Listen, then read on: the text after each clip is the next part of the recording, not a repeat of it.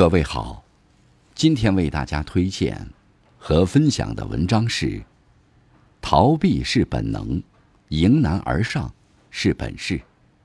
作者黛西，感谢小润同学的推荐。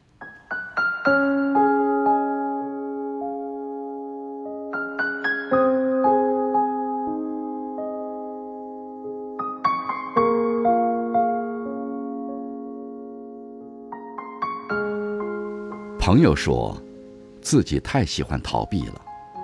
工作上一旦碰到不熟悉的部分，做不好时，就自我怀疑、自我否定，然后告诉自己，算了。很多机会就在一句“算了”中擦肩而过。与此同时，自己还很痛苦，更加焦虑。我告诉他，没关系。喜欢逃避的不止你一个，我也是一个很擅长逃避的人。刚毕业的时候，初入职场，交稿时，虽然文章整体没有什么大的问题，但有几处细节还是需要修改。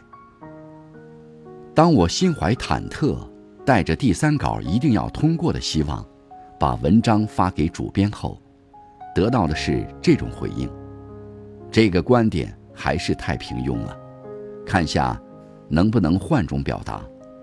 这里的叙述方式需要更加直白一点，比如可以这么去表达：明明主编没有一丝责备，一如既往的温和有耐心，但满屏幕的备注和修改意见，却还是戳痛了我心底那块柔软的地方。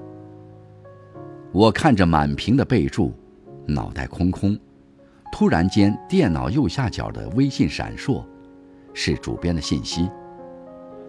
如果明天来不及完稿的话，可以先发其他人的文章。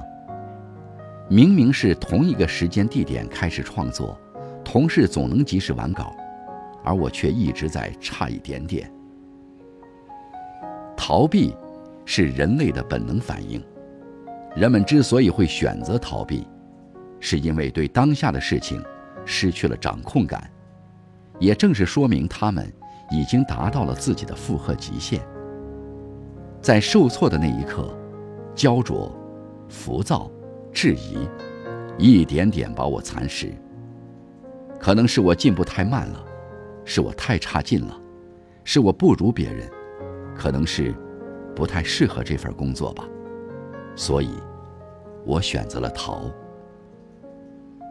那天我没有修改文稿，而是和朋友去吃顿好吃的，吐槽工作上的不顺心，刷轻松的短视频，也花费了好几天时间，寻找自己的问题，也想过无数次算了，甚至开始寻找其他的工作机会。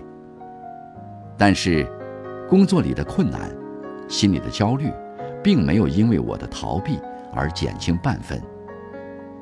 有天跟主编吃饭，他对我说：“逃避不是办法，你应该想想，如果换了其他工作，同样都会遇到一些不可控的事情，那个时候，你也会逃吗？”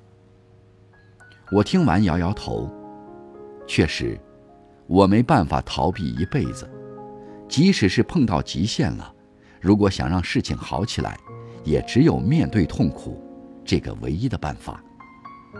于是，在经过思考后，我也明确自己想要走写作这条路，之后也一直咬着牙走到现在。不要害怕面对痛苦，也不必把自己逼得那么紧。在此之前，我们必须好好思考自己的核心需求。我们需要转变心态，面对痛苦，要清楚痛苦。不是财富，对痛苦的思考才是。不敢面对痛苦的人，也没法真正拥抱快乐。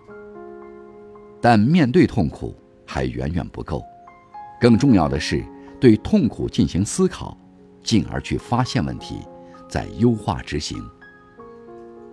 带着持久的耐心去坚定你的选择，在度过每一次平凡的枯燥，在突破。每一个小小极限，在每次痛苦挣扎后，又重新站起来。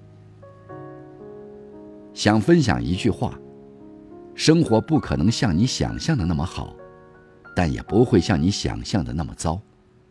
人的脆弱和坚强，都超乎自己的想象。有时可能脆弱的一句话就泪流满面，有时也发现自己咬着牙走了很长的路。只要愿意，我相信，终究会看到不一样的风景。虽然这是一件很难的事情，但它又是一件很有价值的事情。